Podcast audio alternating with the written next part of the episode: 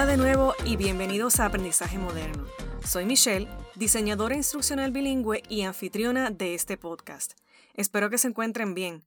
Antes de comenzar el episodio, les aviso que cambié el nombre de usuario en la cuenta de Instagram como arroba aprendizaje.moderno. Decidí cambiarlo para dedicarlo solo al podcast y los consejos que aquí voy mencionando. Y ahora sí, vamos al episodio. Piensa en tu juego de video favorito y recuerda las emociones que te evocaba. Piensa en la narrativa del juego y hasta en la competencia por obtener la mayor cantidad de puntos. Mi gente, el mío de todos los tiempos va a ser la saga de Mario Brothers, aunque admito que la saga de Metroid es buenísima también. Los videojuegos han dado paso a una herramienta dentro del aprendizaje corporativo llamado gamificación o gamification, Hoy la gamificación está preparada para impactar el aprendizaje corporativo. Esto del gamification es más que un buzzword, como le dicen en inglés, y está ganando cada vez más espacio debido al aumento en la adopción del aprendizaje móvil y a un número significativo de empleados mileniales en la demografía general que lo solicitan, ya que como entienden, nosotros crecimos con los videojuegos.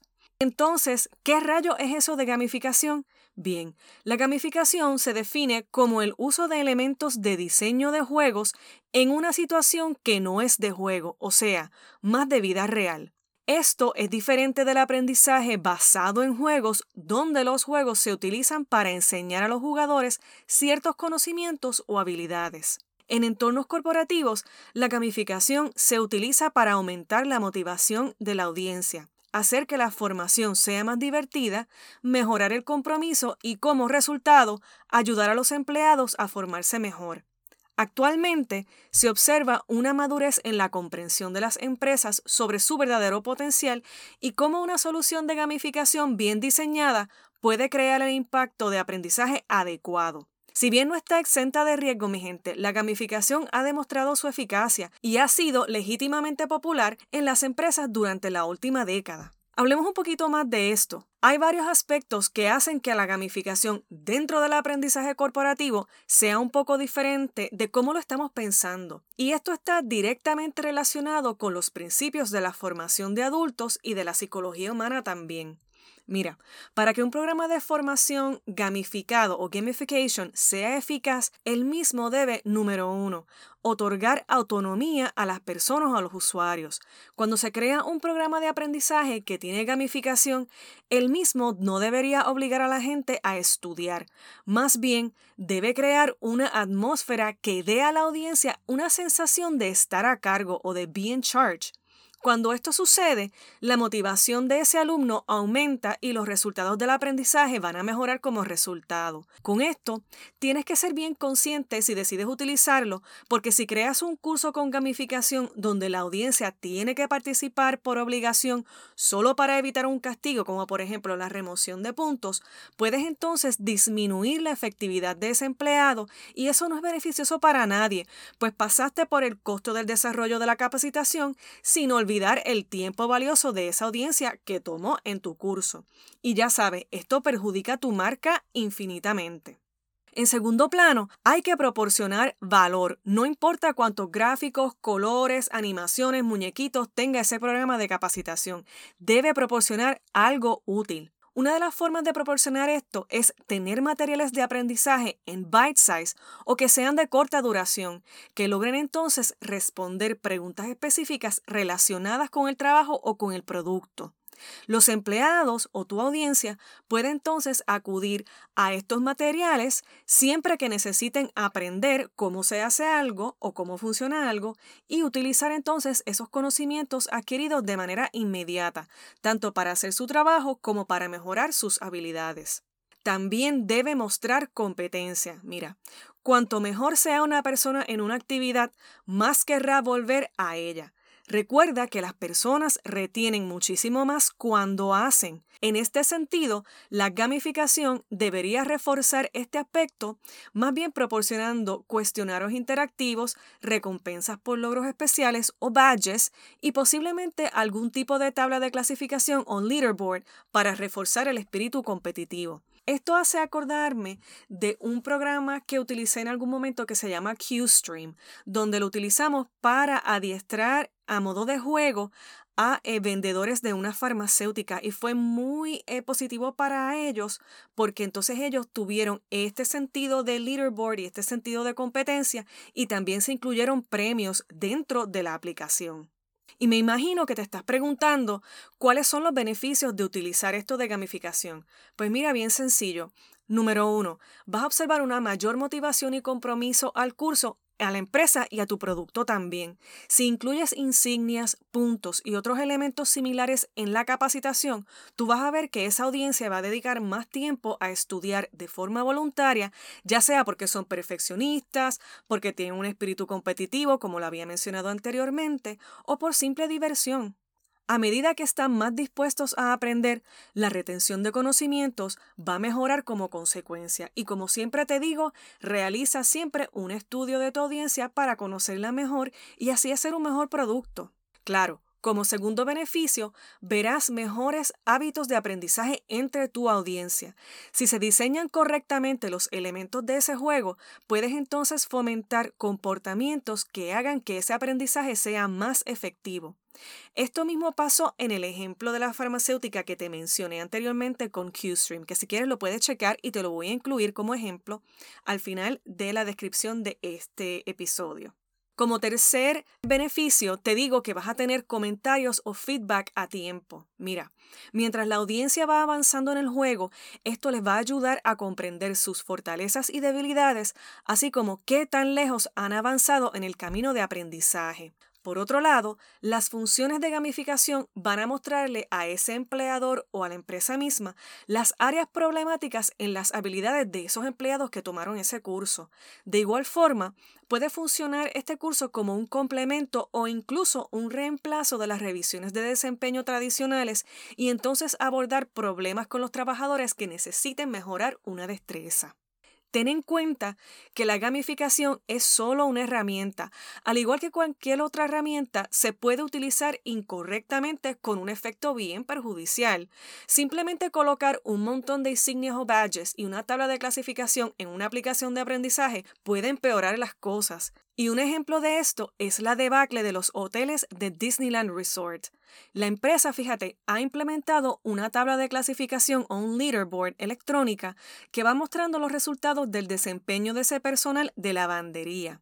En esa tabla tú vas a ver una luz verde para los trabajadores que están cumpliendo con sus cuotas de producción, una luz amarilla para los que están un poquito más rezagados y una luz roja para los de bajo rendimiento. Y fíjate, esto resultó ser en un látigo electrónico que obligaba a las personas a saltarse esas pausas para ir al baño y castigaba a las mujeres embarazadas por no poder seguir el ritmo de otros trabajadores. Terrible, terrible, terrible. Otro ejemplo es el juego de ventas Slam Dunk, que resultó ser solamente parcialmente exitoso. Este juego de Slam Dunk visualizaba el logro de resultados y el progreso, por ejemplo, de llamar, de cerrar contratos u obtener clientes potenciales, y a esto se le conocía como tener un Slam Dunk. El problema de esto es que solo funcionaba para aquellos empleados y vendedores que consintieron a participar del juego y respaldaron el concepto desde el primer día. Aquellos que no participaron en este juego sufrieron una disminución de la productividad debido a la quote unquote diversión obligatoria que proporcionaba este juego. Así que de nuevo, cuidado con esto y evalúa tu audiencia antes de embarcarte en un proyecto como este. Claro, he visto historias de éxito y las quiero compartir también aquí. El proceso de onboarding es una excelente oportunidad para implementar gamificación, ya que es una buena manera de causar una muy buena primera impresión en tus nuevos empleados o clientes. Y de esta manera puedes brindarle de una forma divertida y atractiva para que aprendan conceptos básicos de la empresa o mira de tu producto. Un ejemplo de esto es la aplicación Stepping Up de la compañía Xerox. Esta aplicación se trata de un software gamificado que la empresa utiliza para formar nuevos directivos. Aquí se les permite entonces resolver misiones que se basan en situaciones reales que pueden enfrentar en su trabajo. Además, algunas misiones solo pueden ser resueltas por un equipo de personas, mejorando así el trabajo en equipo y las habilidades de liderazgo de esos usuarios. Stepping Up también está integrado con Yammer, lo que le da a la aplicación un efecto social adicional, que como ya saben es aprendizaje social que lo discutimos en el episodio anterior. Así que ya ven cómo vemos armando este rompecabezas de crear una solución de aprendizaje completa. De igual forma, los elementos del juego se pueden utilizar para ayudar a las personas a conocer el código de conducta de la empresa y las regulaciones oficiales, que es nuestro training favorito de todos los tiempos. Mira, por ejemplo, Bridgestone, que es una corporación multinacional de repuestos para automóviles, provee el Bridgestone Compliance Battle Royale. No te lo pierdas. Y esto es para todos sus equipos en el mundo. Los participantes compiten en una serie de pruebas a través de la aplicación en Kahoot y los ganadores son recompensados con un trofeo real y los empleados con las puntuaciones más altas también reciben otros regalos.